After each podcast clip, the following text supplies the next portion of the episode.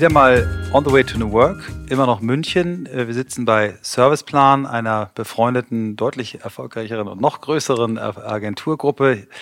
Und wir haben heute einen besonderen Gast, besonders weil wir gemeinsam, glaube ich, sieben Jahre zusammen gearbeitet haben, lieber Carsten. Ja, sieben Jahre. Sieben Jahre. Wir sitzen hier mit Carsten Kühn, Vorstand bei Hornbach für Marketing und Vertrieb. Ist das korrekt? Äh, Marketing und Personal. Marketing und Personal. Wow.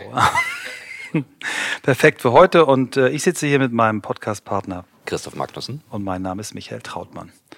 Und wie immer starten wir unseren Podcast mit der Frage, mit der Einstiegsfrage, wie bist du die Person geworden, die du heute bist? Ich äh, bin die Person geworden, die ich heute bin, weil ich in meinem Leben sehr ähm, tolle Begegnungen hatte äh, mit ja vor allen Dingen zwei Persönlichkeiten, die mich äh, sehr stark ähm, gefördert haben in dem, was ich da gerade so gemacht habe. Ja. Aber es waren mit Sicherheit die Begegnungen mit zwei Menschen. Wo, wo fangen wir nochmal ganz vorne an? Wo bist du, wo kommst du her? Wo bist, wie bist du aufgewachsen? Ja. Ich bin ähm, ja ganz, äh, würde ich mal sagen, durchschnittlich aufgewachsen, wie man so schön sagt, in einem kleineren Ort im Siegerland Nordrhein-Westfalen. Bin zu einer normalen Schule gegangen, habe Abitur gemacht, nicht besonders gut. Habe dann angefangen zu studieren und ich mache jetzt die Kurzversion und das hat mir nicht so gut gefallen, weil das war für mich so unmittelbar nach der Schule ohne Bundeswehr, war dieses Studieren genauso wie in der Schule, nur dass gar nichts mehr organisiert war. Und ähm, dann war ich irgendwie Nachmittag, habe ich in Copyshops verbracht, um allein die ganzen Dinge nachzukopieren von Vorlesungen, wo ich nicht gewesen bin.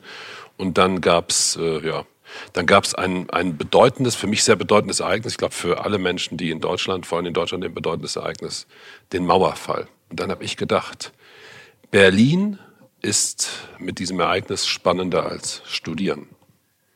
Und bin dann nach Berlin gezogen. Ja. Einfach aus der Hüfte raus, weil du gesagt hast. Ja, da war es, hat schon auch noch eine Partnerin eine kleine Rolle gespielt, die ich in Berlin kennengelernt habe, aber es war schon sehr aus der Hüfte raus. Und die Entscheidung, dann Studiumabbruch, äh, du hättest ja auch in Berlin weiter studieren. Hast du in Berlin weiter studiert oder hast du dann gleich äh, angefangen zu arbeiten oder was kam dann? Nee, ich habe dann versucht, natürlich das äh, Studium der Wirtschaftswissenschaften, war es zu dem Zeitpunkt, fortzusetzen mit der Fernuniversität, Fernuniversität Hagen. Mhm. Zu dem Zeitpunkt war das aber noch ja, vor der Digitalisierung. Da hat man jede Woche ein Paket bekommen mit so Unterlagen. Und mit diesen vielen Paketen ging es mir wieder so wie damals mit dem Kopieren.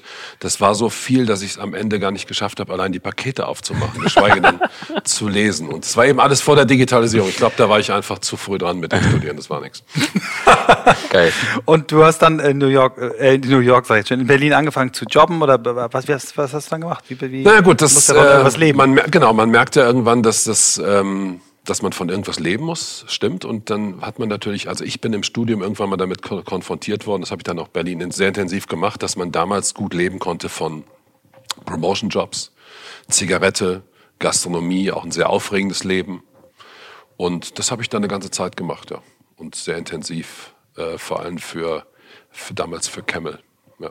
Und in den neuen Bundesländern bis ich dann so, ja, eher so die Funktion hatte, dann ein paar Personen einzuteilen und nicht mehr selbst äh, durch die Kneipen streuen musste. Das heißt, mit Promotion-Jobs kann man auch Karriere machen, indem man sich von dem, der die Dinge verteilt, zu dem entwickelt, der Teams einteilt, äh, aufpasst, dass sie ihren Job machen. Ja. Hm?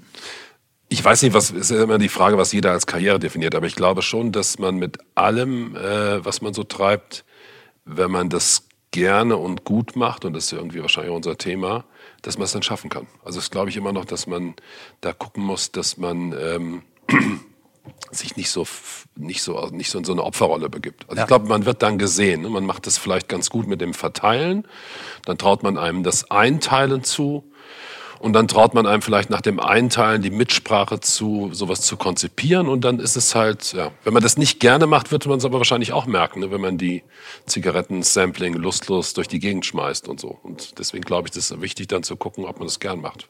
Hat denn Berlin das gehalten, was du dir versprochen hast? In der Zeit? Es ist im Nachhinein natürlich immer leicht zu beantworten. Ähm, für mich hat es auf jeden Fall gehalten, weil ich persönlich finde, dass wahrscheinlich in dem Zeit, in dem Zeitraum, Stand heute, ich weiß ja nicht, was noch kommt, in dem Zeitraum, den ich erleben dürfte, das ganze Thema Mauer, DDR und Bundesrepublik wahrscheinlich das herausragende geschichtliche Ereignis war, was ich so persönlich gespürt habe ja, und erleben dürfte. Ja. Ähm, wie, also diese, diese Art von Jobs, diese Promotion-Jobs, das ist ja eigentlich frei, ne? Du bist ja nicht fest angestellt, sondern du kriegst einen Anruf hier, wir haben ja das und das, drei Tage hier, hast du Zeit. Wie bist du das erste Mal in so eine feste Struktur gekommen, dass du irgendwie gesagt hast, ich bin jetzt angestellt in irgendeiner Firma, ich gehe da morgens hin und dann äh, ist das fließend gekommen oder wie ist das passiert? Ähm, das war im Endeffekt, ich bin irgendwann von Berlin nach Köln gezogen und ähm, dort auch einige Leute kannte, eben auch aus diesem Umfeld von Agenturen, die das, die das organisiert haben. Und ich bin dann irgendwann, ja, wie du es gerade beschrieben hast, sehr fließend von so einem Teamleiter und äh, vom Job, wo ich es mit organisiert habe, habe ich dann äh, auch wiederum frei, aber doch fest frei bei einer äh, kleineren Promotion-Agentur in Köln angefangen. Ja. Mhm. Ähm, der, der Schritt oder der, der Weg von, von Köln nach München, wie, wie lange ist das? Wie, wie lange warst du da? Wann bist du in München gelandet? Gab es da noch Zwischenstationen? Äh, ich war dann, glaube ich, ja genau, vier Jahre in Köln, eben zwei Jahre, gut zwei Jahre bei dieser festen Agentur. Und erstaunlicherweise war der Schritt nach München wieder genau, also genau das gleiche Vorkommnis. Ähm, ich habe für unseren damaligen Kunden, für den wir im Grunde so Field Promotion Sachen organisiert haben, Mediamarkt, aus irgendeinem mir heute noch nicht erklärlichen Grund plötzlich die Verantwortung gehabt, für die eine erste größere Tagung zu organisieren. Weil das ist dann auch schon langsam gewachsen und so groß geworden, dass man eben nicht mehr einfach sagen kann, wir gehen in ein Wirtshaus zum Abendessen, sondern muss ein bisschen mehr machen. Und auch wenn ich mir das ja nicht ausgesucht habe, äh, haben wir uns dann mit dieser Organisation von diesem ersten professionell organisierten Geschäftsführerfest, ähm, haben wir uns sehr viel Mühe gegeben. Und es wurde dann wiederum äh, gesehen, dass man sich bei dem, was man da tut, so viel Mühe gibt. Und ich glaube, das ist auch ganz gut angekommen. Und um das kurz zu machen, ähm, dann war es eben einer der Mediamarktgründer und der damals verantwortliche Deutschlandchef, die sagten, wir wissen nicht genau, was sie machen, aber wir haben gesehen, wie sie es machen und möchten gerne, dass sie es bei uns machen. So, also eigentlich ganz einfach. Und ich glaube, vermute auch aus den Gesprächen, die wir äh, in den vielen Jahren hatten, da fand die Begegnung mit dem ersten Menschen statt, der dich geprägt hat beruflich. Ist das richtig? Ja, das, das, genau, das ist definitiv so. Das war auch, äh, da haben wir beide sogar einen gemeinsamen Anknüpfungspunkt. Das war dann auch für mich ähm, eben sehr spannend. Bis dahin habe ich immer so mehr oder weniger aus eigener Kraft versucht, mit dem, was man da täglich gemacht hat, einfach gut zu machen und gern zu machen und vor allen Dingen das Beste draus zu machen. Ist ja nicht jeder Tag schön äh, oder jeder Tag gleich. Und dann bin ich halt jemandem begegnet, der mir einfach so, und da fing das für mich an, äh, damals ein für mich immer noch sehr herausragendes äh, Seminar geschenkt hat, wo es gar nicht darum ging, äh, jetzt das, mir irgendwas zu erklären, was fürs Unternehmen wichtig ist, sondern ein Seminar, wo man im Grunde toll herausfinden konnte, was man, was man wirklich will und was einen wirklich ähm, sozusagen, was einen glücklich machen könnte, wie sich das anfühlen könnte. Es ist sehr schwer darüber genau zu reden, aber ich war eben sehr erstaunt, dass ich das als Geschenk bekomme, schon nach ein paar Wochen, nachdem ich dort war. Und äh, ja, Michael, wir haben es ja mal gemeinsam, glaube ich, sieben Jahre später mal ja, gemacht. Ja. Und das ist natürlich für mich sehr früh gewesen. Also einem Menschen zu begegnen, der mich damit konfrontiert, dass er mir nicht sagt, was ich machen soll, mhm. sondern der mich irgendwo hinsschickt, wo ich mehr darüber erfahre, was ich eigentlich möchte. Wie alt warst du da? Da war ich Ende 20. Und das war ein toller Zeitpunkt. Also, mhm. Und was kam für dich bei raus? Also wenn du jetzt mal sagst, vor dem Seminar, nach dem Seminar? Das ist sehr schwer zu konkretisieren. Im Grunde geht's, ähm, ging es dabei, um, um es kurz zu machen, über Überwinden von Grenzen. Und das, was uns heute auch sehr beschäftigt mit der Digitalisierung, dass ähm, unsere Erfahrung, unsere ganzen Annahmestrukturen, unsere Festplatte im Kopf, die immer vollgeschriebener mhm. wird, irgendwann verhindern, dass wir wie kleine Kinder uns diese, diese Neugier, also diese Gier auf Neues bewahren. Weil man sagt, habe ich schon, weiß ich ja. schon. Und im Grunde so ein bisschen das Gefühl, wenn man als Erwachsener noch nicht laufen könnte, wird man es auch nie wieder lernen. Weil man würde nach dem ersten Mal hinfallen nie wieder aufstehen. Mhm. Auf Basis der Erfahrung, dass ja, genau. es wehgetan hat. Ja. Das war im Grunde so das Thema. Äh, hat mich ein bisschen jetzt äh, angeguckt. Du hast es auch gemacht? Ja, ja, wir haben das zusammen gemacht, war, war, eine, war eine echt tolle Erfahrung. Ich war aber damals noch nicht so weit, das muss ich ganz ehrlich dazu ich war, Das war ja später, wir, als wir das gemacht haben, da war ich, hatte ich gerade, glaube ich, die Agentur gegründet, da war ich vielleicht gerade 40 oder so.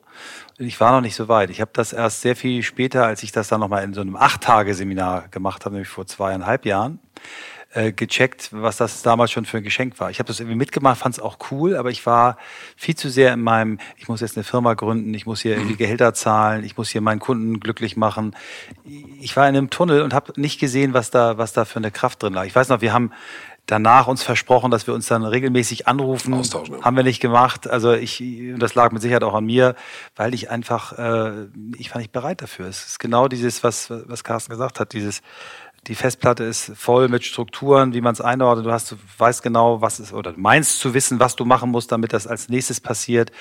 Und dich zur Seite zu stellen und zu sagen, warum mache ich das eigentlich? Was mache ich eigentlich hier? Mache ich das eigentlich gerne? Das, äh, da war ich noch nicht. Ist ja, also ist ja auch nicht einfach. Ne? Also wir haben, äh, als wir vorne kurz äh, gesprochen haben, bevor es losging, ähm, so das Thema nach dem Studium, also beide Kommilitonen, die in alle Richtungen Investmentbanking und Beratung gegangen sind, damals noch nicht viel mit Gründen in St. Gallen, das ist dann ja später gekommen. Und auch die Gründer, also da waren viele so das Gefühl, ich muss jetzt was gründen. Muss überhaupt nicht. Also muss ja nicht. Aber das Umfeld ja, genau. Das ist, das, ich kann das auch gut verstehen. Wir waren ja da auch immer in ganz verschiedenen Gruppen zusammengefügt und für mich war natürlich das nicht die erste Begegnung damals, äh, die ich eben gemeinsam mit Michael hatte, sondern früher. Und vielleicht war es bei mir einfach der richtige Zeitpunkt, weil mhm. irgendwie hat diese Tatsache, da ich ja auch nicht brav studiert habe und gemacht habe, was ich sollte, sondern auch ein bisschen aus der Not heraus, im Nachhinein ist immer alles schön, gemacht habe, was ich wollte, mhm. hat mich natürlich dieses Thema äh, so sehr bewegt, was auch die im Grunde mh, hm, denke ich mal, der, der Walter Gunz von Mediamarkt sich dabei gedacht hat, eben rauszufinden, was man gerne macht, weil er der festen Überzeugung ist noch heute, dass man nur das gut machen kann, was man wirklich gerne macht. Vielleicht sogar liebt. Also Liebe ist natürlich jetzt ein großes Wort, aber was man wirklich gerne macht. Und deswegen wollte er, dass wir rausfinden, was wir gerne machen, selbst auf die Gefahr hin, dass wir rausfinden, dass wir es bei ihm gar nicht ja. gerne machen. Aber auch das hätte ihm geholfen, weil dann hätte er uns nicht oder hätte er mich nicht unnötigerweise lange beschäftigt und ich hätte mich nicht unnötigerweise lange dort gequält. Machen die das heute noch so? Also das ist ja, also es ist erstaunlich. Das, ich kann das, ich kann das nicht sagen. Ich weiß nur, dass die Menschen, die das, ähm, die dieses, das eben zu schätzen gelernt haben, das heute noch weitergeben. Und ich habe jetzt auch noch ähm, nicht viele, weil der, der Herr, der das, der das praktiziert und das Seminar gibt, eben auch schon, ich glaube, fast 80 ist. Das findet nicht mehr ganz so oft statt, aber ich habe schon noch jetzt auch in meinem jetzigen Umfeld einen ausgewählten Kreis dahin geschickt. Kann aber auch nie sagen, was Michael eben beschrieben hat, wie trifft einen das genau. Also ich habe wahrscheinlich großes Glück gehabt, äh, eine maximale Offenheit dafür zu haben. Vielleicht auch, weil ich mich bisher so hands-on durchgewurschtelt habe und das wirkte wie so ein professioneller Angang. Das ist ganz, ganz, ganz faszinierend. Das ist exakt das, was wir bei Unilever gehört haben, die auch sagen, wir ermöglichen unseren Mitarbeitern ihren eigenen, die haben es anders genannt, ihren Purpose zu finden. Ne? Also was ist, warum bin ich auf der Welt, was ist mein Beitrag? Und genau die gleiche Interpretation. Uns ist lieber, die finden dort in diesem Tag heraus, dass Unilever überhaupt nicht der richtige Partner auf diesem Weg ist, weil wir sonst über Jahre Leute im Unternehmen haben, die irgendwie widerwillig oder nicht genau wissen, warum, aber die einfach auch nicht die Leistung bringen können, weil sie nicht die Motivation haben. Ich finde das einen total schlauen Ansatz zu sagen, lieber gehst du äh, und hast rausgefunden, äh, warum du gehst, als, als äh, immer zu hadern. Und die, die dann bleiben und die es gemacht haben und sagen, hier bin ich genau richtig, äh, tragen natürlich so eine Organisation. Und ich glaube, ihr habt das bei, bei Mediamarkt, ich kann das jetzt ja nicht mehr beurteilen, das ist ja jetzt auch schon ein paar Jahre her, aber in den sieben Jahren, in denen ich da ein bisschen mit äh, euch begleiten durfte, extrem viele Leute gesehen, die gebrannt haben. Und zwar nicht nur ihr als Führungskräfte äh, im Marketing, sondern ja, wir haben ja, als wir damals gepitcht haben, haben wir gefragt, ob wir mal einen Tag. Das war dein erster großer. Das war unser, erst, das war unser Founders Client. Und wir haben gefragt, ob wir äh, mal einen Tag Praktikant in so einem Mediamarkt sein dürfen. Und ich dann, okay. ich hatte damals schon graue Haare, hatte mir dann eine Schirmmütze aufgesetzt und die haben ein bisschen gelacht, dass da so ein Grauhaariger war. Und die haben dann zwischendurch, wenn keiner im Laden war, das was selten vorkam, aber so Mittagszeit, haben die Musik laut gemacht, in, dem, in den Pausenräumen. Es war immer irgendwie eine geile Stimmung. Das war, du hast gedacht, du bist hier irgendwie in einem Sportteam. Und, ja, das, und ähm, das war echt irre. Für viele war das natürlich auch diese gute Stimmung, weil es auf eine andere Art und Weise eine ähnlich gute Stimmung war, die heute in der heutigen Zeit viele Startups haben, weil es mhm. natürlich ein sehr großes Wachstum ist. Ich glaube aber, der wichtigere Bestandteil dieser Stimmung war eben diese Idee der Gründer, ähm, und die ist schon, finde ich dann schon für mich sehr früh äh, von Freiheit und Selbstverantwortung, mhm. die auch wussten, gerade speziell der, der Marketinggründer, dass, ähm, dass es nicht darum geht, einen Obstkorb mit kostenlosem Obst hinzustellen. Und umso erstaunlicher finde ich es, dass er trotzdem schon vor 20 Jahren dort stand. Aber es war eben Teil dieser, dieser Idee, ähm, das zu machen, was man gerne macht und eben sehr freiheitlich das machen zu können. Und ich glaube, dass Michael hat es gerade beschrieben, dass ja oft das, woran es heute wahrscheinlich auch krankt.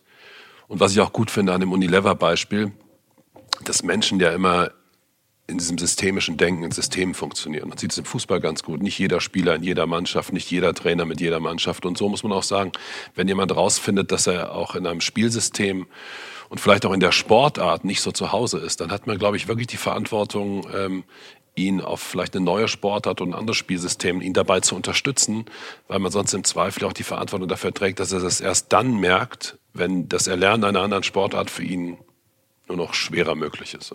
Das fand ich, wir hatten gestern einen äh, ganz erstaunlichen Satz von, ähm, von äh, Lisa, die im Podcast war, ich weiß nicht, ob der davor oder danach kommt, aber wie auch immer, wo der Trainer, sie hat professionell Hockey gespielt und irgendwann sagte, ich werde dich diese Saison nicht mehr aufstellen. Und sie sagt, das ist wie Schluss machen. Das ist hart. Das ist einfach so richtig, richtig hart. Und ähm, ich habe als Gründer immer große Schwierigkeiten gehabt, mich von Leuten zu trennen, bis ich irgendwann mal jemanden getroffen habe, der sagte, du tust ja den Menschen auch einen Gefallen, wenn es nicht passt, weil einige das nicht erkennen. Und dann ist deine Aufgabe nur, das sichtbar zu machen und zu zeigen, wir beide passen hier nicht zusammen. Es geht nicht. Ja, es kommt natürlich sonst auch, weil man nicht oft genug darüber spricht und Kommunikation ist auch eines der größten Herausforderungen. Es kommt natürlich ansonsten für die Person, wenn man gar nichts gespürt hat und keine Warnzeichen bekommen hat, kommt es halt mhm. meistens nach einer viel zu langen Zeit viel zu überraschend. Ja. Und dann kann man nicht damit umgehen, weil wenn man plötzlich damit konfrontiert wird, dass man nie richtig gepasst hat und der Zeitraum ist irgendwie zehn Jahre her, das schaffen ja auch viele in privaten Partnerschaften, dann ist es schwer, als wenn man ständig Signale bekommt und sagt, okay, ich habe eigentlich auch jedes Jahr ein Gespräch gehabt, wo mir gesagt wurde, wir müssen noch das oder das machen. Aber oft ist es ja so, dass man eben dem Gespräch aus dem Weg geht, irgendwie mit Bonis und so überschüttet wird und dann nach zehn Jahren, wenn es unumgänglich ist, sagt jemand, ah, du hast eigentlich noch nie gepasst. Ja, aber ich habe jedes Jahr einen Bonus bekommen. Ja, aber du hast trotzdem noch nie gepasst. Und das finde ich dann schwierig für die Person. Ja, ja, ja. Also für die Person halt, um, um mit der eigenen Vergangenheit umzugehen, finde ich es jetzt nicht so besonders schön. Und menschenfreundlich. Diese, diese Systematik, die in vielen deutschen Unternehmen oder überhaupt in Unternehmen ist, äh, einmal im Jahr ein Jahresgespräch zu machen, auf das in der Regel die Führungskräfte nicht oder unzureichend vorbereitet sind, die Mitarbeiter mit irrsinnigen Erwartungen reinkommen. Äh, das ist eben auch, wenn du moderne Literatur dazu liest, also zum Beispiel dieses Reinventing Organizations, die schlagen ja ganz andere Sachen vor, ne? dieses permanente Feedback geben. Und da kann man sich, glaube ich, vom Sport, du hast die Analogie Sportteam, ähm, benutzt, eine Menge ab angucken. Ne? Die eben nach jedem Spiel gibt's ein, äh, gibt's ein Debriefing. Vor jedem Spiel gibt's irgendwie Matchplan. Also ich habe das gemerkt, als der äh, Moritz Fürste äh, zu uns in die Firma kam ähm, oder das zweite Mal kam, also als, als Lehrling und Student hat er das natürlich noch nicht so gemacht, aber als er dann als Führungskraft kam und mich dann fragte vor einem Meeting mit einem Kunden, was ist unser Gameplan? Und ich so, äh, ja, wir gehen da hin und reden mit dem. Und so, ja, aber was, was wollen wir? Was, was ist unser Ziel? Was ist meine Rolle? Wie machen wir das? Wie tickt der? Wen bringt er noch mit? Ähm, und ich glaube, man kann sich aus dem Sport, äh, auch gerade was diese Feedback-Sachen angeht, eine, eine Menge abgucken. Der hat damals zu mir gesagt, als, als er so wieder da war, sagte, ihr habt überhaupt keine Feedback-Kultur. Hier darf gar keiner irgendwie kritisieren. Ja. ähm, alles ist immer, wird immer so in rosa-rote Watte gepackt. Und ich habe hab echt, hab mich echt erschrocken, habe gedacht, wow, danke, dass du mir das mal so als, als, als äh, Feedback gibst. Und der macht das eben auf eine Art, die nicht verletzend ist. Ne? Der mhm. hat gesagt, ich musste das als Spieler auch lernen. Ich war mal bei einer Europameisterschaft, wo sie im Finale 5-1 gegen Holland verloren haben. Sagte, da kommt dann so ein 19-jähriger Jungnationalspieler und sagt mir, Alter, das hast du so scheiße gemacht, erklärt das total gut und da kann ich mich nicht aufregen. Kann ich sagen, du, ich bin hier der Kapitän und ich bin Welthockeyspieler, wer bist du? Sondern ich muss das annehmen. Mhm. Und äh, dieses, dieses, diese Bereitschaft wirklich anzunehmen, ständig im Arbeitsprozess, was war gut, was war nicht so gut, sich zu verbessern, das passiert in Firmen viel zu wenig. Ja, klar, das ist halt, ja, ich, ja, das sehe ich auch so. Und ich finde noch, um das vielleicht ergänzen zu dürfen, dass gerade jetzt, wenn man das Beispiel Fußball, was für die meisten sehr populär ist, halt so sieht, finde ich es auch ganz, äh, da kann man eben auch ganz toll sehen, dass Führung was Individuelles ist, dass man sehr starke Rücksicht darauf nehmen muss, dass die einzelnen Spieler, die sehr unterschiedliche Persönlichkeiten sind, auch sehr persönliche Behand Verhand äh, Behandlungen äh, brauchen und dass wir vielleicht auch schon so mit diesem immer alles über einen Kamm scheren zu wollen, mit ach so Dingen wie Führungsleitlinien übers Ziel hinausgeschossen sind. Denn wenn ich jetzt wirklich ernst nehme, dass dass ich äh, als Führungskraft äh, einzelne Mitarbeiter, dass die die Zielgruppe sind meiner Dienstleistung Führung. Da muss ich eben, glaube ich, auch anerkennen, dass die Menschen individuell sind. Deswegen, deswegen ist vielleicht das regelmäßige Gespräch ist bestimmt eine gute Idee, aber das ganz regelmäßige, eingetaktete Gespräch mit dem gleichen mhm. Gesprächsbogen, mhm. nee, der danach abgelegt werden muss, Nein, das ist wahrscheinlich ein bisschen viel. Und so geht's mir auch so. Ähm, so geht's mir so auch mit dem heute, heute mit dem Wort Feedback. Ich glaube, das Größte, was man erreichen kann als Führungskraft, ist, wenn man offen gesagt bekommt, äh, was man so von dem einen oder anderen Situation hält, ohne dass man nachfragt. Mhm, mhm, ich finde, wenn man schon nachfragen muss, dann ist es schwierig, weil die Antworten meistens was anderes sind als das, was man gesagt bekommt, eben ohne gefragt zu werden. Aber das, das musst, du, musst du als Führungskraft natürlich auch echt extrem ausstrahlen, dass du dafür offen bist. Ne? Und ich habe das auch da die Erfahrung gemacht. Ich habe immer gedacht, ich bin, bin doch total super. Ich, mir können die Leute alles sagen. Und dann habe ich irgendwann mich mal so in meinem Kreis von Führungskräften echt aufgehört gesagt, warum sagt ihr mir das nicht? Ihr könnt mir doch alles sagen. Und dann sagt einer, Michael, wenn du, wenn wir dich am Thema Digitalisierung irgendwie kritisieren, wie du es machst, dann gehst du ab wie ein Zäpfchen. Da hat gar keiner mehr Bock, dich zu kritisieren.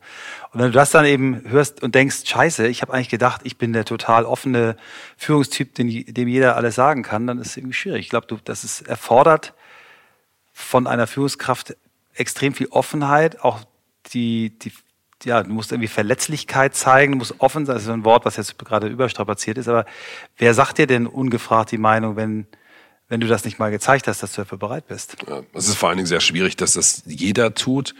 Ich denke, da kommt es auch immer wieder darauf an, dass man zumindest individuell weiß, hoffentlich ganz genau sicher sein kann man nie, aber dass man dafür Sorge trägt oder versucht Sorge zu tragen, dass man zumindest einige Leute in seinem Umfeld hat, von denen man weiß, weil sie einen schon länger begleiten, eine sehr große Vertrauensbasis da ist, dass die einem das sagen würden. Auch wenn man vielleicht einen Dritten nicht so gut behandelt. Ich kann vielleicht nicht von dem Dritten erwarten, der mich noch nicht so gut kennt, dass der mir das wiedergibt, aber von dem, der mich gut kennt. Und dann, gebe ich dir recht, muss man wahrscheinlich das auch ertragen können. Das habe ich schon oft erlebt, dann sehr stark kritisiert zu werden für Ungeduld. Ist ja das, was den, also mir Ungeduld ist mein, das wird mir dauernd irgendwie vorgeworfen, aber das ist trotzdem gut ist, auch wenn es öfter kommt, äh, wenn es einem dann immer wieder mitgeteilt wird.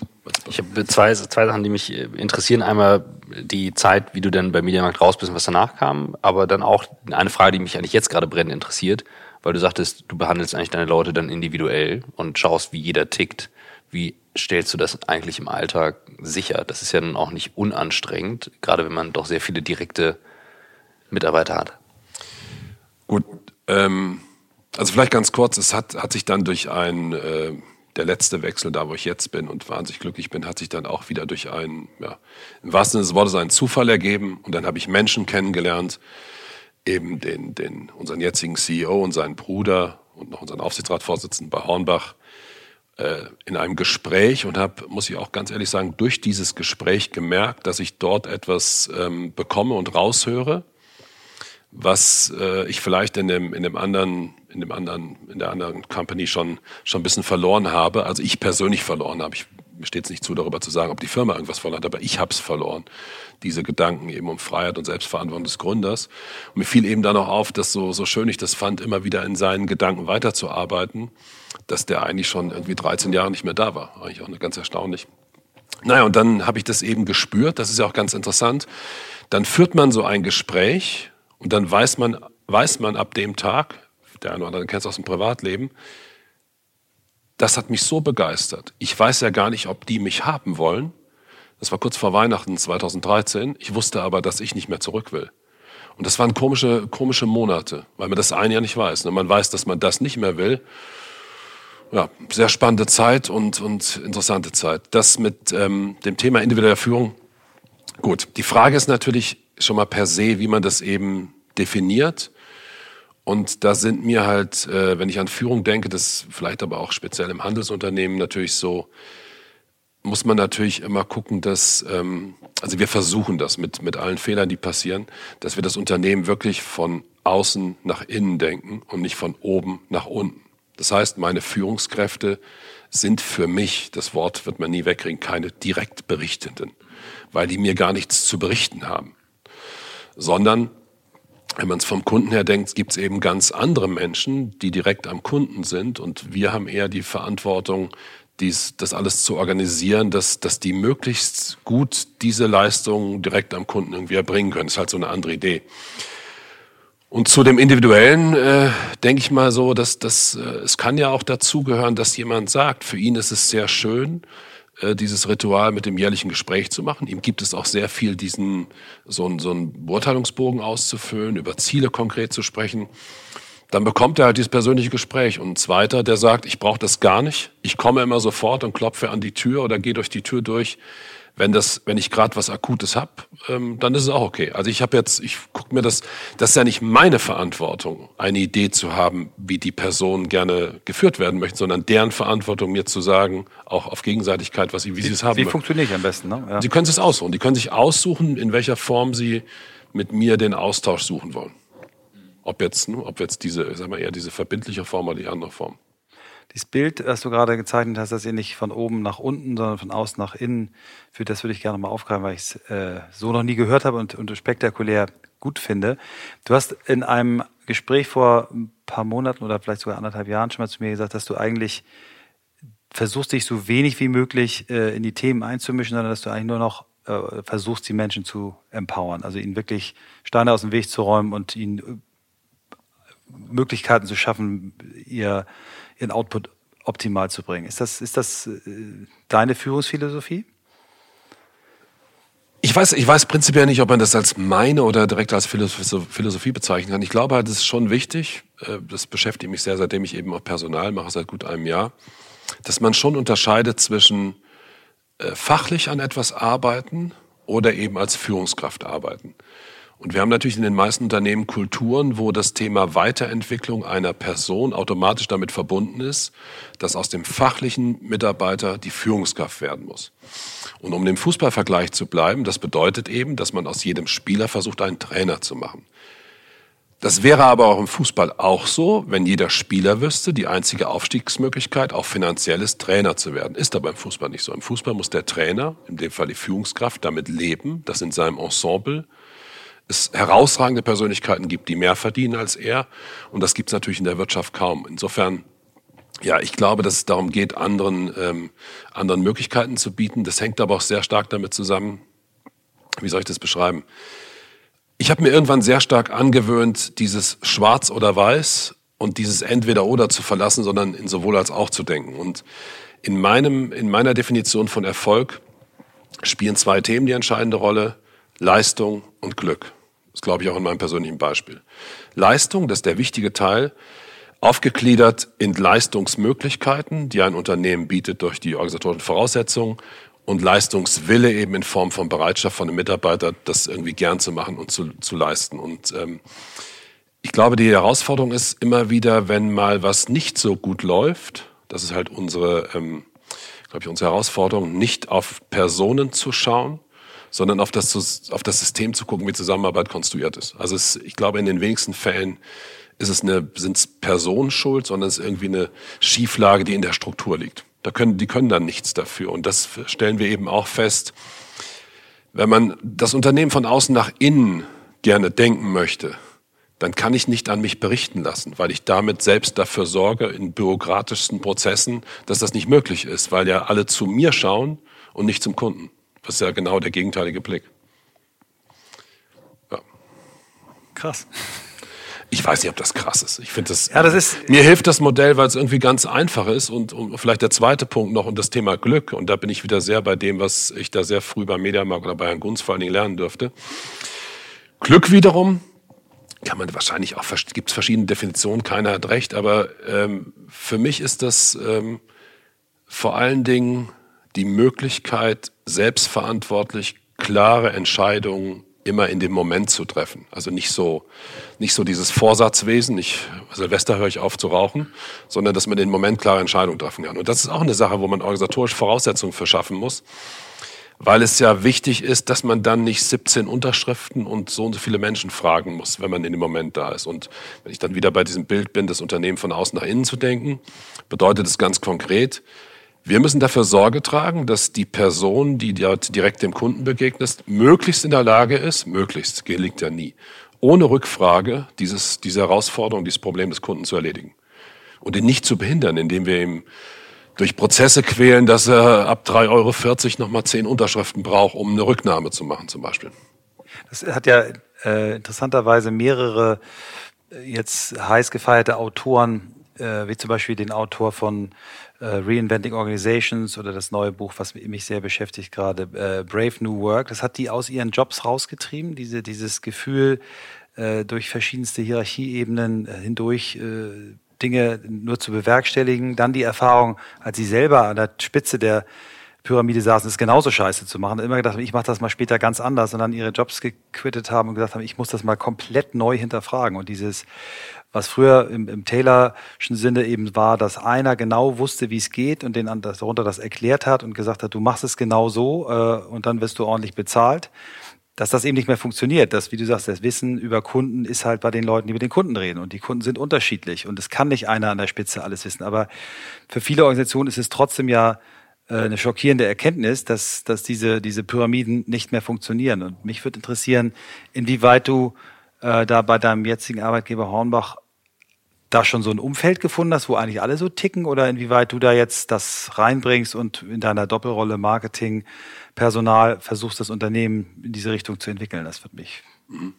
Also erstmal glaube ich, ist es ganz wichtig, ähm, du hast eben über das, über das Tellische Maschinenmodell gesprochen. Da wir ja in den seltensten Fällen als Menschen die Gelegenheit haben, den parallelen Weg auszuprobieren, kann man ja nur das beurteilen, was so war. Und dieses Modell hat in heutiger Betrachtungsweise scheinbar funktioniert.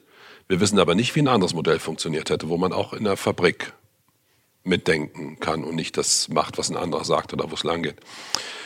Also insofern kann man es, glaube ich, nicht eindeutig beantworten. Ähm, bei uns ist es so, dass äh, ich sagen würde, es gibt ähm, größtmögliche Offenheit und Bereitschaft und liegt auch irgendwie in den, in den Urgehen des Unternehmens so zu denken. Es hat sich vielleicht nur im Laufe der Zeit, das ist auch normal, haben sich halt bestimmte andere Abläufe eingeschlichen und vielleicht ein bisschen zu sehr nach oben zu schauen und nicht nach den Kunden zu schauen. Aber es ist jetzt nicht so, es ist, es ist nicht ganz leicht, aber es ist jetzt nicht vollkommen äh, gegen die Natur des Unternehmens zu arbeiten. Es ist etwas mühsam, das wieder freizulegen und daran zu erinnern. Aber da ich ja, gut, ich bin jetzt fünf Jahre da, bin immer noch relativ neu. Ich finde halt in vielen Dingen, die mal aufgeschrieben wurden, genau diese Grundsätze, die nur nicht eingehalten wurden, weil die Zeit, das Wachstum, die Vergrößerung einfach andere Dinge gefördert hat, die mehr Richtung Organisation, Prozesse, Optimierung, Effizienz gehen. Und ähm, jetzt ist, glaube ich, spätestens der richtige Zeitpunkt, um eben nicht nur auf diese Dinge zu pochen, sondern eben zu gucken, ähm, auch wenn das jetzt jeder gerade tut, was will denn wirklich ein Kunde? Also jetzt auch, um das nur zu fokussieren. Was will jetzt ein Kunde? Und da müssen wir uns natürlich auch im Marketing, glaube ich, immer wieder in die eigene Nase fassen. Ich glaube, das geringste Problem des Kunden ist jetzt gerade, jetzt, ich sage jetzt mal sehr bösartig, wenn ich mein Logo neu mache. Das kann ich zwar auch mal machen, aber wenn ich jetzt wirklich sage, ich möchte mal gucken, was der wirklich will, würde der das wahrscheinlich nicht an erster Stelle nennen. Also ich denke an neues Corporate Design würden die wenigsten Kunden jetzt als dringlichstes Problem bei irgendeiner deutschen Dienstleistungsfirma nennen. Hm, vermutlich ja. Welche, Denke ich mal so. Kann, kann sein. Also es, gibt, bestimmt Kunden, die finden das gut. Ähm, ich habe euch ja erlebt ähm, letzten Sommer ähm, auf, einer, auf einer Veranstaltung und äh, habe euch als sehr pragmatisch positiv wahrgenommen. Ich erinnere mich noch sehr gut, der Strom ist ausgefallen, Beamer ausgefallen, Klimaanlage ausgefallen bei 36 Grad und wir haben alle fröhlich weitergemacht. Ähm, das war ziemlich lässig, also fand ich echt gut. Und es ging ja um das Thema Digitalisierung und diese Tools. Und ähm, wir haben da viel drüber diskutiert und mich würde mal interessieren, wie du das intern, diese Tools oder wie ihr Sachen einsetzt, um das eben auch zu unterstützen, was du gerade beschrieben hast. Na, zum einen an der Reaktion, die du damals erlebt hast, was ich daran auch schön finde, ist, dass ähm, man sich, als das alles ausgefallen ist, finde ich sehr mit der Location, die das für uns ganz toll gemacht haben, solidarisiert hat. Das ist mir wesentlich sympathischer, weil es ja auch nichts ändert als über diese Person herzufallen und so Dinge, so wer ist denn hier verantwortlich? Wieso, wer ist geht, schuld? Der, wieso geht der Ton nicht? Das nützt uns, hilft ja keinem Menschen weiter, weil, das ist auch für mich das Wichtigste an, diese Person, die sich dafür an, verantwortlich fühlt, dass der Ton ausgefallen ist oder was auch immer, wird schon von alleine wissen, dass er ne, diese Last mhm. trägt. Da muss braucht er nicht noch Leute, die das irgendwie außenrum machen. Insofern fand ich die Reaktion wieder sehr schön. Und so typisch Schaumbach ist einfach pragmatisch. So, was machen wir jetzt daraus? Das ist das Gegenteil von, ja, wie soll ich das beschreiben? So Ding wie, wenn man heute rausschaut. Es gibt den Typus, der sagt, es wäre so schön, wenn es nicht regnen würde. Mhm. Und diese Diskussion kann man zwar führen, wenn man unendlich viel Zeit hat, aber es ist nicht so besonders, es regnet ja. Ja. Und deswegen finde ich das schwierig. Und das ist eben Pragmatismus gehört dazu. Ja, zum Thema Tools. Ich glaube, das ist eben die große Frage. Also ich unterscheide da schon sehr stark. Für mich ist Management eben Handwerk und Führung ist Haltung. Deswegen ist die große Frage, ob das, was wir verändern müssen an Haltung oder verändern sollten, ob das in eine Werkzeugkiste mit Tools passt. Weil die Tools, glaube ich, wenn wir die Haltung verändert haben, das unterstützen können. Aber egal, was wir finden an Kommunikationstools, das muss man ganz ehrlich sagen, wir können jetzt aus einem Intranet, was nicht funktioniert hat, was moderneres machen. Ich will jetzt keine Tools diffamieren, aber die Tools sind abhängig davon, dass sich im Grunde die Haltung geändert hat. Mhm. Also die Haltung zum Beispiel offen zu kommunizieren. Es nützt ja kein Tool was, sondern da gehört es dazu, einfach zu sagen, wie wir das jetzt heute tun. Wir führen jetzt einfach ein Gespräch. Ich habe keine Ahnung, ich weiß eigentlich gar nicht so. Ich habe noch nie einen Podcast. Aber da, da geht es ja nicht um das Tool. Also die, die Qualität von dem, was ihr jetzt da seit Monaten macht, ist ja nicht von der Technik begleitet. Die Technik enabled das und gibt einem die Möglichkeit, ja. sowas zu tun. Und wir entdecken wieder, wie toll es ist, finde ich auch, das ist für mich das die spannendste Erkenntnis, eben so zuzuhören weil man die Augen schließen kann, aber die Ohren zuzumachen so schwer ist. Deswegen finde ich das Hören so toll. Und ich denke auch wieder neu darüber nach, was könnte man eigentlich im Radio machen, außer Gewinnspielen. Aber ähm, ja, insofern, ich denke nicht so in Tools. Ich habe da auch nicht so viel Ahnung von. Es gibt, wir haben aber ganz tolle Mitarbeiter, die, glaube ich, wenn man darüber redet, was sich geändert hat an der Haltung und wie man kommunizieren sollte, die dann das richtige Tool dazu haben. Ich habe nur Angst, sich so zu verzetteln. Ich finde, also das deckt sich ja 100 Prozent. Äh, so, wir sagen auch mal erst die Haltung und dann unterstützt das Tool. Ähm, tatsächlich beobachte ich eben in vielen deutschen Unternehmen halt, wir haben krasse E-Mail-Kultur, die halt eher wie ein Fax genutzt wird. Also man hat so Fax auf E-Mail übertragen und schreibt dann individuell Leute an. Es gibt so ein bekanntes Interview von Steve Jobs, der Ende der 80er dann mal erklärt, eigentlich müssten wir in E-Mail-Verteilern kommunizieren und es gibt Tools, die einen ja dazu zwingen. WhatsApp ist im Privaten das beste Beispiel. Jeder ist irgendwie in einer WhatsApp-Gruppe und hat das Gefühl, oh, die hören nie auf zu schreiben. Aber wer ist dafür verantwortlich, in dieser Gruppe zu bleiben? Jeder selbst. Mhm. Und da finde ich das eben interessant, dass es doch jetzt ganz schnell passiert, dass im Privaten einige Tools da sind, die genutzt werden. Und wir uns schwer tun, in den Unternehmen die mit anzunehmen, zu sagen, okay, das könnte diese offene Haltung sehr positiv unterstützen und stärken. Und ich weiß auch noch, Michael, mit deiner und meiner Erfahrung, wie schwer das ist, in einer Organisation das zu etablieren. Ja, Eben nicht ich, das Tool, sondern die Beispiel Haltung. Nennen, weil es sich genau deckt mit dem, was du sagst. Wir, ich habe bei, bei Think die Verantwortung gehabt für Business Development unter anderem und wollte unbedingt, äh, das war schon der Fehler, ein CRM-Tool einführen. weil ich irgendwie begeistert von Salesforce, von diesen ganzen äh, Technologien war und sagte, okay, Kunden finden, Kunden binden, äh, Cross-Selling, also das geht, das kann, kann doch keiner im Kopf behalten bei den vielen, vielen Dingen, die wir haben. Das müssen wir irgendwie mit dem Tool machen. Dann mit Gewalt ein, ein Tool eingeführt, äh, 20 Leute drauf äh, gepackt. Äh, an der Schulung haben schon von 20 nur fünf teilgenommen und geöffnet hat das Tool einer, nur ich. Ich kann keinen dafür blamen, nur mich selbst, weil ich habe es nicht hingekriegt, den Leuten zu sagen, was ich, äh, also ich, ich habe keine CRM-Haltung, keine, äh, keine, äh, keine Attitude zu dem Thema gehabt, wo ich sagte, pass mal auf, wie schön wäre es denn, wenn wir es hinkriegen könnten, dass wir alle diese vielen Kontakte, die wir draußen haben, so zu systematisieren, dass jeder genau weiß, was ist denn mit Carsten Kühn äh, diskutiert worden? Wer hat welche Mails gehabt? Wer hat mit ihm wann was wie besprochen? Äh, das in irgendeinem Platz sauber zu haben. Und wenn wir ein Problem haben, äh, zu wissen, okay, was ist die Historie mit diesem Menschen? Wie können wir helfen? Was hat beim letzten Mal geholfen? Einfach ein Ver Verständnis dafür zu ermitteln, äh, äh, zu, zu vermitteln, warum es gut ist, eine, eine Kundenorientierung zu haben. Äh, und das habe das hab ich einfach nicht gemacht. Und äh, in meiner neuen Firma ähm, deutlich besser. Und vor allen Dingen habe ich es da den, den äh, Leuten überlassen zu sagen, jetzt ist der Zeitpunkt, äh, das zu machen. Jetzt wollen wir Salesforce. Und alle nutzen es. Ja, das ist ja, das ist ja auch, wie gesagt, ich glaube an der Stelle, an so diesen Stellen ist immer sehr wichtig. Ähm, also mir geht es da nie um richtig oder falsch. Das ist immer die Frage, wie man das gerne möchte. Und ähm, ich bin ein bisschen so, ähm, ja, jetzt alt, groß geworden mit so einem, ja, ist auch, glaube ich, auch eine Frage vom Menschenbild. Was möchte man so? Und mir geht es immer so, wenn du jetzt das Wort Beziehung ansprichst, dann denke ich mir immer so in aller Ernsthaftigkeit, ja, was bedeutet denn eine Beziehung im Privaten? Geht das mit Tools oder mit Bindungssystemen oder funktioniert das eher mit Freiheit? Also geht es mit Einsperren und mit Zwang oder geht's mit dem anderen Thema? Und ich glaube persönlich, ist aber nur meine Meinung, und ich muss hoffentlich findet man immer viele, die das teilen, damit man es gemeinsam machen kann. Ich glaube, dass es nichts Stärkeres gibt als Freiheit. Ich glaube auch fest daran, dass die Mitarbeiter, die sich ihrer Alternativen immer wieder bewusst sind und dennoch bleiben, dass das das Größte ist, was man haben kann.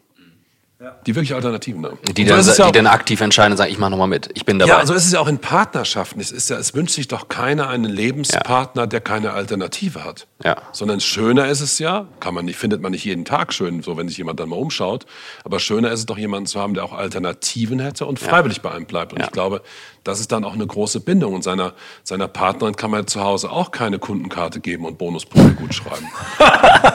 und, und, ja, und eine, und eine Rechnung ja, ja, aufmachen. Nein, nein, das, das andere finde ich auch, was du sagst, du hast ja recht. Mhm. Du hast recht damit. Es ist, es ist vielleicht, es hört sich zukunftsfähig an. Ob es wünschenswert ist, weiß ich nicht. Das zu haben in so einem Tool, was die alles gemacht haben. Aber ich übertrage es immer aufs Privatleben. Dann habe ich so ein Tool, was meine Frau im, im Haben und Soll alles da so konstruiert hat. Und auf diesem Tool gucke ich jetzt, was hätte sie jetzt eigentlich für eine Behandlung verdient, weil darum geht es ja im Endeffekt.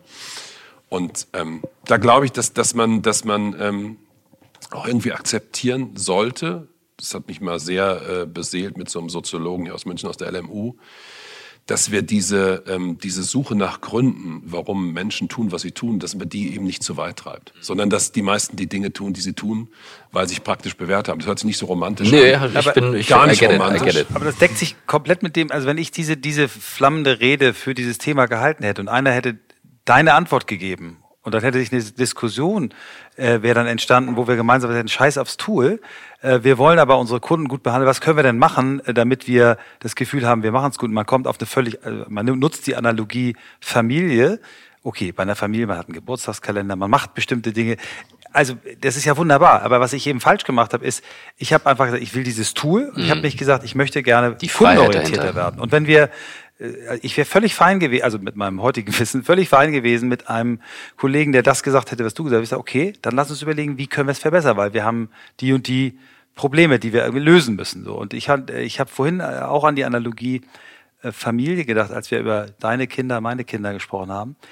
Das, was du mit deinen Mitarbeitern versuchst, jeden individuell zu behandeln, was ja fast keine Führungskraft macht, ist ja genau die Entsprechung in der Familie. Du, wenn du anfängst, deine Kinder alle gleich zu behandeln, funktioniert also bei uns hat es nicht funktioniert. Unser ältester Sohn musste ab 14 maximale Freiheit haben, sonst wäre er uns vor die Hunde gegangen. Das haben wir mit einer Psychologin erarbeitet. Der musste Freiheit haben, weil der, die hat zu uns gesagt, der Typ ist wie 28. Wenn Sie den wie einen 14-Jährigen behandeln, dann bricht der aus. Das geht nicht. Ja, das, der Jüngere war aber völlig anders. Der war völlig altersgemäß. Der brauchte irgendwie mehr, mehr Rahmen. Und, und, und äh, das war für mich so ein Erlebnis, wo ich gesagt habe, okay, du kannst sie nicht über einen Kamm scheren. Und das ist ja genau das, was du sagst mit Mitarbeitern. Äh, das, was für den einen richtig ist, dieses äh, Häkchen und ich habe mich verbessert im Jahresgespräch versus einer, der das eben gar nicht will und braucht, sondern der ständigen Dialog braucht. Und das ist bei Kindern genauso. Ja, und das, das, ja genau, und das zu ergänzen, das, das glaube ich auch. Und das, das hilft mir immer. Ich sehe das auch so mit den Kindern. Das hilft mir auch immer, Deswegen ähm, blicke ich dann auch, ohne das jetzt zu vertiefen, skeptisch darauf, wenn man versucht, alle gleich zu behandeln. Ich mhm. finde es natürlich sehr wichtig für meine Kinder zu schauen, dass sie durch individuelle Behandlung die gleichen Chancen haben. Mhm. Aber das ist was anderes als gleiche Behandlung. Und deswegen finde ich so dieses, äh, muss man gucken, bei allem, was wir versuchen zu fördern oder nicht zu fördern, geht es eigentlich darum, dass man individuell die gleichen Chancen hat oder geht es darum, gleich zu machen. Und gleich machen finde ich persönlich sehr langweilig. Da ist und bleibt mein Lieblingssatz, der Michael hätte schon mal gehört, ist mir aber auch egal, weil man weiß ja heute, wie oft man irgendwas sagen muss, bis überhaupt mal irgendjemand das, ist immer noch dieser Satz, alles Glück im Leben ist Unterschiede sehen. Unterschiede und nicht Gleichheit. Und ich glaube, dass wir das gar nicht wollen. Wir wollen die gleichen Chancen, die man uns individuell gibt, indem man uns individuell als Menschen behandelt, aber wir wollen ja keine Gleichmacherei. Schön, ich, äh, ich, kannte ihn nicht. Also insofern, ich, ich, ich erinnere mich noch. ja, ich werde es auch nicht müde, weil ich das so schön finde. Aber das muss man, aber nochmal, ja. das finde ich so wichtig, das muss man aber nicht richtig finden. Ja. Ich habe mich dafür entschieden, diesen Satz schön zu finden. Ja. Und andere entscheiden sich für was anderes. Das ist überhaupt dieser wichtige Punkt heute, wenn wir darüber reden. Ja, wie ist das mit so Entscheidungen? Hm? Was mhm. bedeutet das eigentlich? Und ich finde, da muss man immer wieder, eine tolle Diskussion letzte Woche bei so einer Runde, da verwechseln wir auch immer sprachlich so viel. Ich finde, wenn wir das Wort Entscheidung benutzen, dann muss man sich im Klaren darüber sein, dass man sich irgendwie schuldig macht. Weil es die wirklich auch gut begründbare Chance gibt, dass sich andere anders entschieden hätten. Wenn es alles so klar ist, dass wir alle das Gleiche tun würden, dann müssen wir es ja alle nur auswählen. Aber wenn es eine Entscheidung ist, muss einem das klar sein. Das kann man auch dann nicht bis ins Kleinste begründen. Man kann das versuchen, irgendwie sich irgendwie zu, alles, alles zu holen, um zu sagen, ich war da jetzt schon sorgsam. Aber es bleibt eine Entscheidung. Das ist der Weg, links oder rechts rum. Es bleibt eine Entscheidung. Mhm. Und nachher weiß man, was besser ist und was das Wichtigste ist. Ich glaube, da muss man auch sensibel mit umgehen, muss im Klaren darüber sein, wie man mit denen umgeht, die, man, die sich jetzt anders entschieden hätten. Aber das ist halt eben auch eine Aufgabe von Führungskräften. Wahrscheinlich auch die einzige Entscheidung, die Führungskräfte treffen sollten, nämlich im Konfliktfall. Wenn es eben nicht mehr klar ist und wenn es dann gefordert ist. Und, ja. Naja, das mit den Kindern individuell ist wirklich ein sehr schönes, ein sehr schönes Thema, weil die Kinder natürlich dann trotzdem mal auf das individuelle pochen, mal auf die Gleichmacherei. Gerechtigkeit auch. Gerechtigkeit. Ja. das ist ungerecht. Der durfte das auch nicht. Wieso darf ich? Ja. Ähm, wir haben, das ist sehr, erstaunlich, weil die Gespräche, die wir führen, sind sehr individuell. Die sind immer anders. Wir fangen immer mit derselben Frage an, aber, aber komm. Äh Darauf hätte ich mich ja zumindest mal vorbereiten können. Das wusste ich zum Beispiel. Das ist ganz egal. Aber wahrscheinlich, ich weiß auch gar nicht, ob es besser oder schlechter ist, Nein, dass ich es nicht wusste. Total, ich fand es alles gut wir haben erstaunlich wenig darüber geredet, was, äh, was der andere Inhalt deines, deines Jobs ist, nämlich, äh, dass du ja auch Marketing machst. Ähm, CMO of the Year geworden bist im letzten Jahr, glaube ich. War es letztes Jahr oder vorletztes Jahr schon? Zeit rennt so schnell. Letztes Jahr. Ähm, ja. Als Company habt ihr da ja Großartiges äh, geleistet. Ähm, vielleicht gehen wir da auch noch mal ganz kurz drauf an. Das ist zwar nicht äh, jetzt für alle New Work, aber ihr habt ja auch da einen ganz eigenen Ansatz. Vielleicht erzählst du mal, was macht eigentlich euch als Marke so besonders, 20 äh, Jahre lang mit derselben Agentur, ähm, eine sehr besondere Kommunikation. Ähm, Fände ich nochmal ganz spannend, weil, weil ihr als Company da ja wirklich äh, Benchmarks gesetzt habt. Und darf ich ganz kurz rein ergänzen? Ja, und lass uns das ruhig ein bisschen ausdehnen. Und wir haben ein Thema, das hatten wir beide, als wir uns gerade getroffen haben, auch überhaupt noch New Work vorne in dem Magazin, als wir am Blättern mhm. waren. Das dürfen wir nicht vergessen. Wir ja. reißen jetzt definitiv die Zeit. Ist egal. Aber das ist egal. Du hast ja noch ein bisschen, ne? Ja, ja, ich habe noch ein bisschen. Also vielleicht das eine, weil ich da so oft drüber reden musste, wirklich im Galopp. Ich glaube, dass Hornbach ein ganz einfaches Prinzip hat, was ich nicht so jetzt unendlich vertiefen möchte. Das besteht daraus, auch wenn ich das Wort nicht mag, das, worüber wir reden, worüber, was wir in den Fokus stellen der Kommunikation, ist keine Erfindung. Da ist schon irgendwas dran. Ich nehme mal das Beispiel, man schwitzt beim Sport oder körperliche Arbeit Ärger raus, den man sonst hatte. Das ist ja wahr. Ne, das würden die meisten Menschen sagen, das ist nachvollziehbar. Heute sagt man relevant. Keine Ahnung, nachvollziehbar ist es. Und dieses Thema bekommt dann eine Verpackung, bekommt dann eine Verpackung, die, glaube ich, sehr ähm, spektakulär ist. Und das ist eine relativ einfache Funktionsweise. Letztes Jahr, dieser Preis hängt, glaube ich, stark damit zusammen, vermute ich mal, so habe ich es für mich interpretiert, dass in Zeiten, wo man ähm, auf keinen Fall mehr der, der sein kann, der auch dort alles vorgibt, dass es mehr darum ging, diesen Grundgedanken immer wieder zu vermitteln, aber zu akzeptieren, dass ich lauter Mitarbeiter beschäftige, die in allem, was sie tun, besser sind als ich. Das heißt, wir haben so ein Team, weil ich habe ja keine Ahnung, so ein Team, was sich mit, das Thema, mit dem Thema Podcast beschäftigt. Die haben jetzt vor zwei Wochen auch ganz alleine der Lebensmittelzeitung so ein Interview gegeben. Und da, das hat mich wieder sehr gefreut, weil ich, die können das wirklich besser. Meine Aufgabe ist eben, vielleicht kann man das auch ganz gut, aber es ist auch so ein Vergleich, den immer jeder nimmt. Aber ich glaube, das ist auch so ein bisschen wie beim Trainer oder Dirigent. Der Trainer ist auch nicht der Beste das muss man eben akzeptieren. Ich glaube, dass es in der, in der einfachen Welt, teilweise als wir noch äh, zusammengearbeitet haben, da konnte man dann noch von oben so staccato was durchdeklinieren. Und jetzt muss man sich eben manchmal überraschen lassen. Und mir geht es darum, die Idee zu vermitteln. Und ich habe den Preis auch für mich eher so angenommen, das ist auch ganz interessant, nicht weil ich das inhaltlich gut kann, sondern weil es gelungen ist, das auf die aktuellen Herausforderungen, die die Digitalisierung so mit sich bringt und die Behandlung in vielen verschiedenen Kommunikationskanäle, das so zu organisieren, dass wir da auch ganz gut flexibel und anpassungsfähig sind. Aber nicht durch Vorgabe, sondern indem die Menschen es alleine machen. Also ist es eigentlich auch die Führung. Es ist mehr die Führungsidee, die mir zum Erfolg inhaltlich verholfen hat, als dass ich jetzt ein guter Werber wäre. Genau die sind das, alle besser als ich, habe überhaupt keine Ahnung. Genau deshalb habe ich die Frage gestellt, was ich eben noch gerne ergänzen würde, dass ich äh, mir jetzt aber auch erst gekommen ist. Das, was ihr in eurer Kommunikation seit 20 Jahren vermittelt, ist ja, ihr zeigt ja Menschen, die eine Tätigkeit, die viele erstmal sagen, naja, okay, ich, ich muss ja das jetzt selber machen, in den Baumarkt gehen, weil ich kann mir den Handwerker nicht leisten. Das ist ja der alte Insight. Ne? Also das Menschen das eigentlich gar nicht wollen. Und die haben gesagt, scheiß drauf, wir zeigen einfach mal die Leute, das sind, glaube ich, nur 20 Prozent, die das richtig, richtig gerne machen und ziehen damit aber alle mit und sagen, hey, das ist ja vielleicht doch ganz cool. Und dieses, dieses, äh, was ihr, was wir im New Work-Thema als einen wichtigen Aspekt sehen, das zu machen, was wir wirklich, wirklich wollen, in eurer Kommunikation ja eigentlich zeigt. Weil ihr zeigt Menschen, die Bock drauf haben, sich die Hände schmutzig zu machen, die Erde umzugraben, etwas zu erschaffen und habt damit sicher nicht geplant, aber durch Zufall ja etwas geschaffen, was diesem New Work-Trend völlig entspricht. Mach das, was du wirklich, wirklich willst und das macht dich glücklich. Also ich, ich denke auch in dem Fall, ich sehe das auch so, das ist aber meiner Ansicht nach eben kein Zufall, sondern ist auch aus dem Grunde passiert, dass es nicht mehr darum geht, die Not des Selbermachens, sondern die Lust am Selbermachen dass es auch dadurch passiert ist, dass wir seit 20 Jahren nicht über uns reden, sondern versuchen in der Kommunikation über die Kunden zu reden und dadurch unser tiefes Verständnis für seine Herausforderungen zu vermitteln. Also wir reden nicht darüber, wer wir sind und was wir haben, sondern es beginnt ja schon mit dem Claim. Und dieses, dieses Verständnis hat sich eben entwickelt von der Not zu der Lust. Und das ist, glaube ich, auch was, was Wichtigeres, weil das genau das ist, was du sagst nichts, was man muss, wird gut.